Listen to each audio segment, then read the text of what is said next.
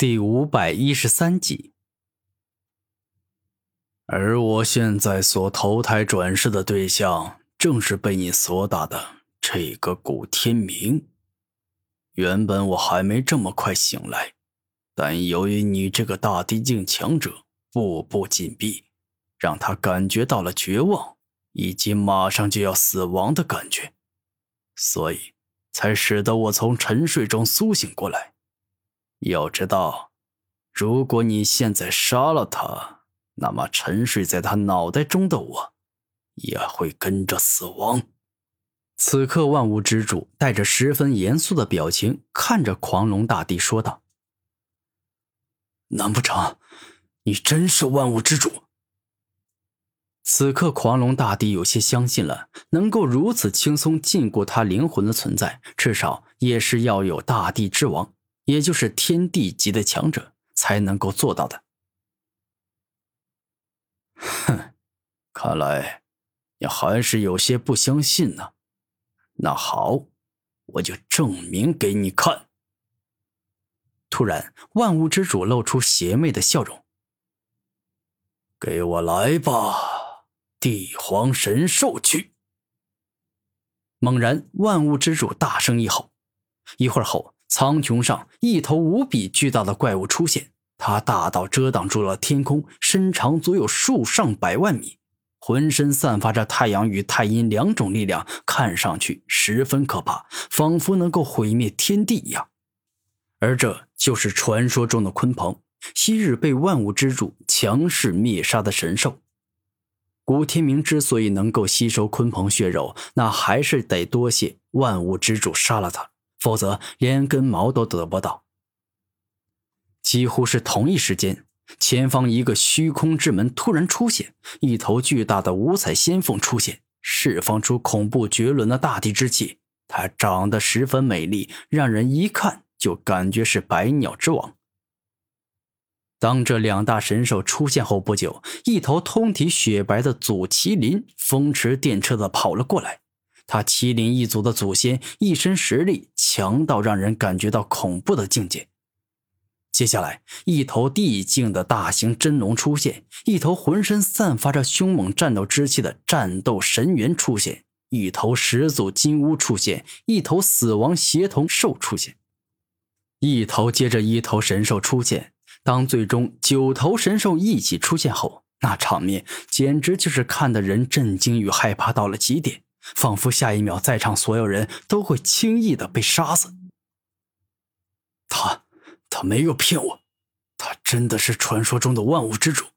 除了传说中的万物之主外，不可能有其他人能够同时将九头神兽一起召唤出来。狂龙大帝亦是十分害怕的眼神看着九大神兽。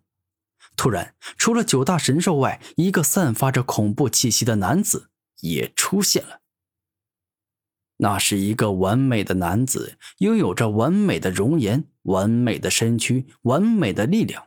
他仿佛掌控着世间一切的力量，不管是什么样的能力，他都拥有，且所掌握的每一种能力都是顶级的。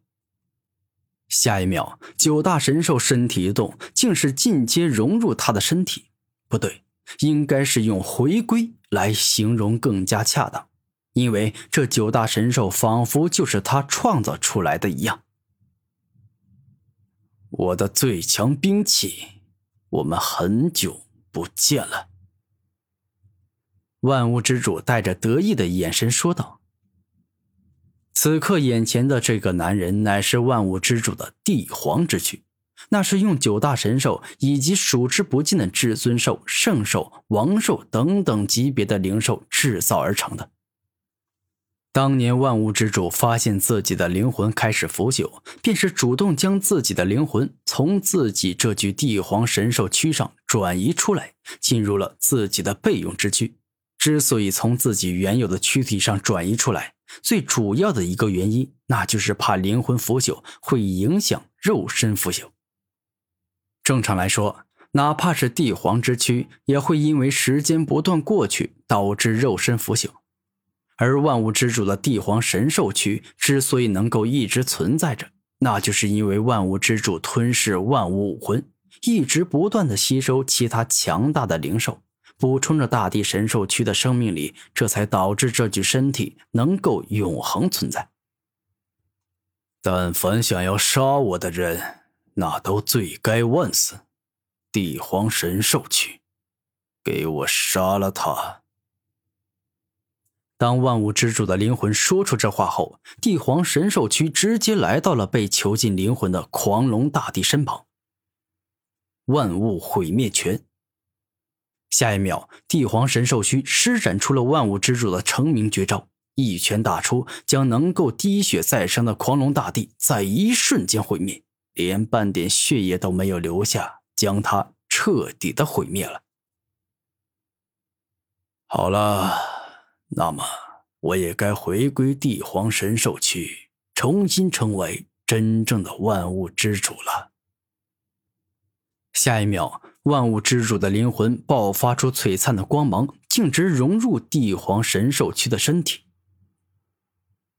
而当万物之主的灵魂一离开古天明的身体，古天明整个人便是仿佛彻底没了灵魂，变成了一具尸体，直接倒在地上。但事实上，古天明并未死，万物之主的灵魂并非是古天明的灵魂，他们俩是共存的。古天明之所以晕倒，那是因为他的灵魂昏迷了。斗天武宗的宗主与大长老。看在你们对古天明有帮助的份上，我就也帮帮你们，给予你们一些机缘造化。突然回归到帝皇神兽区的万物之主，右手一动，直接将自身的两滴地血扔给了斗天武宗的宗主与大长老。有了这两滴地血，你们可以将修为等级提升到至尊境巅峰。同时拥有至尊级巅峰神兽所拥有的强大肉身之力，有了他们之后，如果你们想要渡大地天劫，也就会很简单一些。因为我已经度过成为帝皇的帝皇天劫，我的血液里有着能够抵挡天劫之力的特殊力量。万物之主十分大方且客气的将自己这两滴地血的好处与妙用告诉了两人。数日后，当古天明醒来，发现自己已经从原本只剩下一个头的重伤，恢复到了巅峰的无伤状态。而当他刚醒来，陪伴在旁边的战天一下露出开心的笑容：“明哥，你终于醒过来了！呃，这太好了！”我们又可以一起并肩作战了。战天高兴的说道：“发生了什么事？我的脑子怎么感觉有些乱？你跟我说一下，我们是怎么从狂龙大帝的手中逃走的？”古天明捂住头，感觉到了现在还是有些晕晕的。明哥，我们被人救了，而救我们的人正是我的父亲万物之主。战天开心的说道：“什么？居然是万物之主救了我们！”